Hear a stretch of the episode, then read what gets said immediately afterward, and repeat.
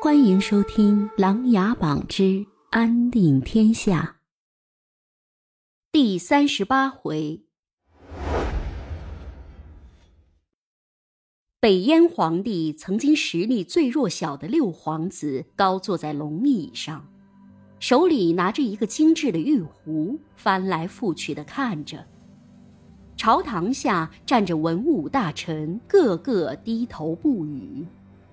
玩弄了一会儿，北燕皇帝拓跋云泽缓缓站起身来，环顾了朝下的大臣们。几个大梁毛贼，光天化日之下竟能把人全部救走，一群饭桶吗？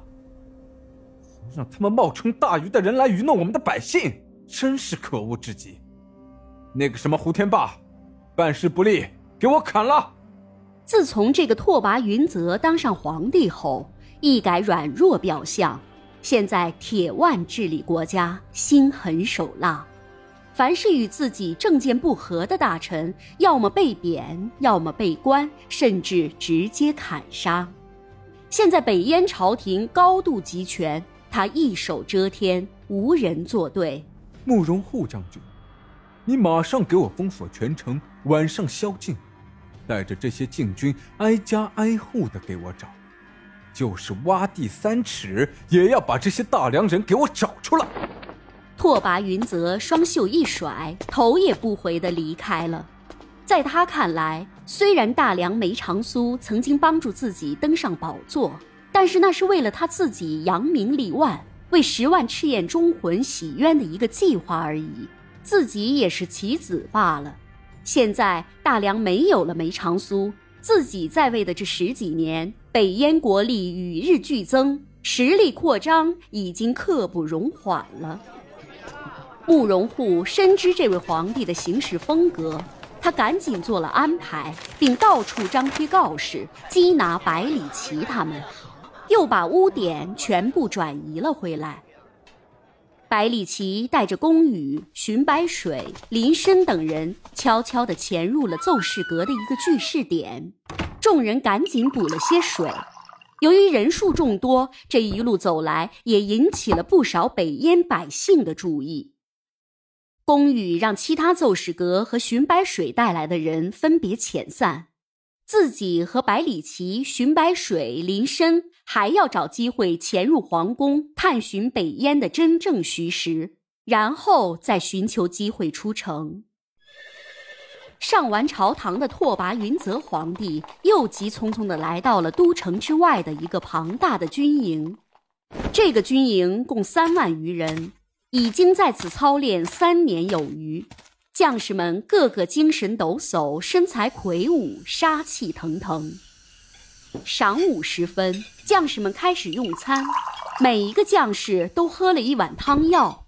拓跋云泽也端起了一碗汤药，闻了闻，对身边的一个将领说道：“此药实在难闻，不过这三万北燕勇士已经连续喝了有三年，改观还是非常巨大的。”回皇上。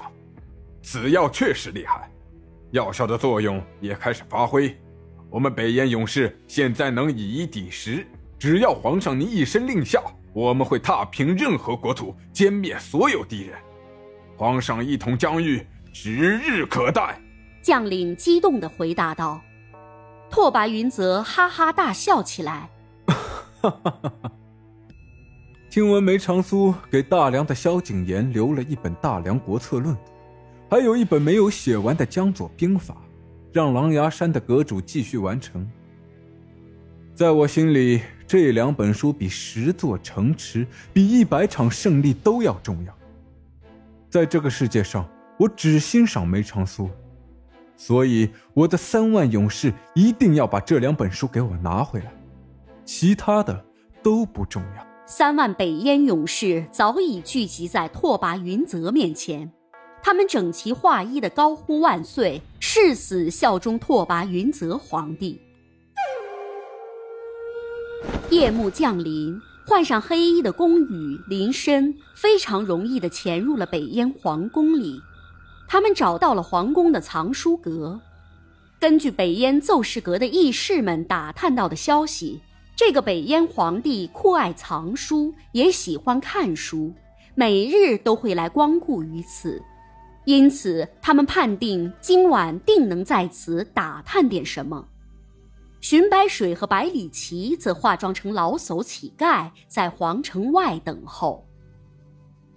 拓跋云泽回到宫里，并没有急着就寝，而是来到了皇宫的藏书阁。门口的两个太监赶紧推开门，弯腰叩拜。走进藏书阁里，一个黑衣人正坐在椅子上等候他。见到北燕皇帝进来，黑衣人也赶紧起身。见过拓跋云泽皇上，我家主人让我来带话。你家主人怎么不亲自来呀？拓跋云泽反问道。他老人家最近在大禹遇到点事情，无法立身前来，还请云泽皇上莫怪。说吧，什么事情？主人说他给你们提供的汤药已经有明显作用，五日后将会完全起效。届时大禹南楚北燕。可同时向大梁进军，夺取你们想要的一切。汤药确实有用，我自然会安排进军大梁。到时候攻破金陵，我只拿我想要的，你们拿你们的。屋顶上的宫羽吓出了一身冷汗，没有想到北燕早已和黑衣人勾结一起，且秘密使用汤药进行操练军队，实在可怕。本集故事播讲完毕，欢迎订阅与分享。